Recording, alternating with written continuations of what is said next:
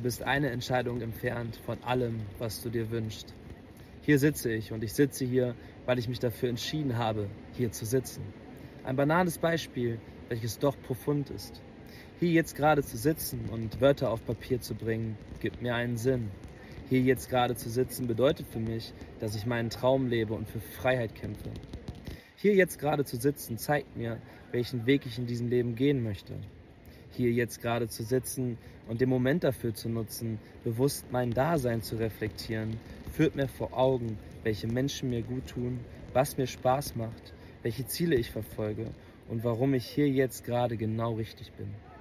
Und warum sitze ich hier? Richtig, weil ich mich dafür entschieden habe.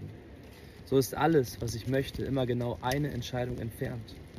Oftmals fühle ich mich fehl am Platz. Oftmals denke ich, dass ich in meinen Gedanken gefangen bin, weil ich nicht das mache, was mein Herz mir sagt. Oftmals fühlt sich das Leben schwer und kompliziert an.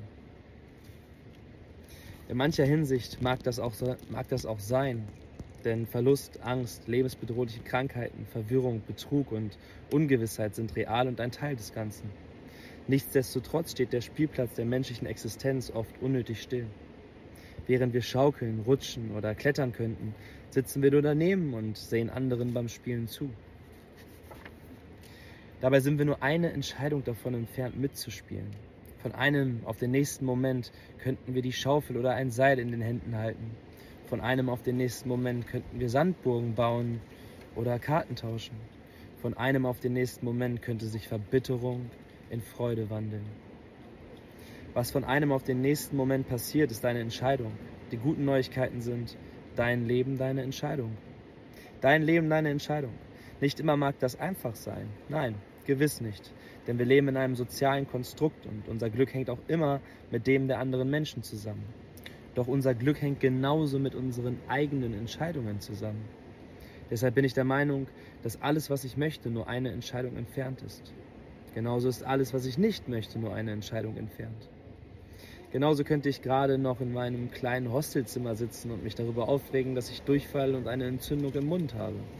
Ich könnte in meinen Gedanken darüber verloren sein, dass ich nicht genau weiß, wo es in meinem Leben hingeht und was die Zukunft für mich bereithält. Darüber, wer mich irgendwann hintergeht und warum mein Dasein zum Scheitern verurteilt ist. Oder ich kann leben, hier sein, den Duft der Straßen riechen, den Duft des Ozeans riechen, die Vielfalt der Menschen sehen, in mich reinhören und meinem Herzen folgen. Ich kann mitspielen, mit den anderen und mit mir selbst. Und das scheint das große Geheimnis dieser Welt zu sein. Die Brücke zwischen Traurigkeit und Zufriedenheit. Woraus ist sie gebaut? Wie überquere ich sie? Und was erwartet mich auf der anderen Seite? Ich würde sagen, dass auf der Seite der Zufriedenheit auch die Traurigkeit zu Hause ist. Denn Trauer ist ein Teil des Zufriedenseins. Denn Trauern bedeutet auch heilen.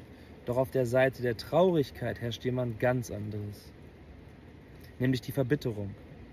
Die Verbitterung fügt sich zusammen aus einem Leben, von dem anderen beim Leben zusehen und selbst nur daneben stehen. Dafür sind wir nämlich nicht gemacht. Wir sind Kinder, ewige Kinder, in den Körpern von Erwachsenen. Genauso wenig wie ein Elefant an Ketten gehört oder Vögel in einen Käfig, gehört der Mensch nicht regungslos auf eine Bank. Eine Bank kann ein schöner Ort der Ruhe sein, des Anhaltens und der Reflexion, doch niemand gehört dauerhaft auf eine Bank.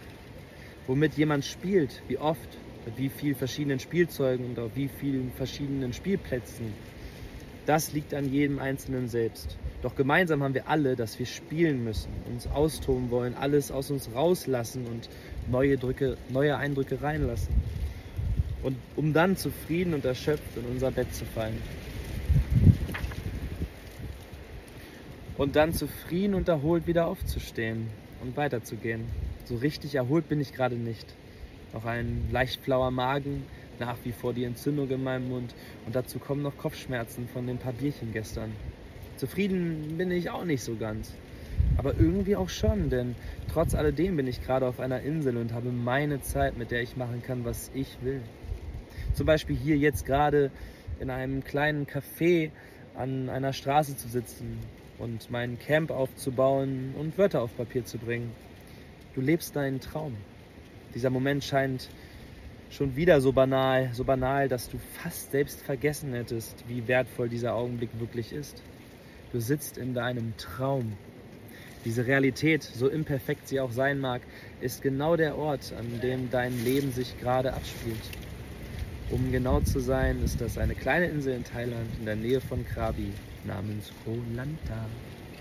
Du sitzt hier, weil du dich dafür entschieden hast, hier zu sitzen. Und du hast dich dafür entschieden, hier zu sitzen, um herauszufinden, wer du bist und was du willst. Ich dachte mal, dass wenn man einmal entdeckt hat, wer man ist und was man will, diese Mission vollendet ist. Das denke ich nicht mehr.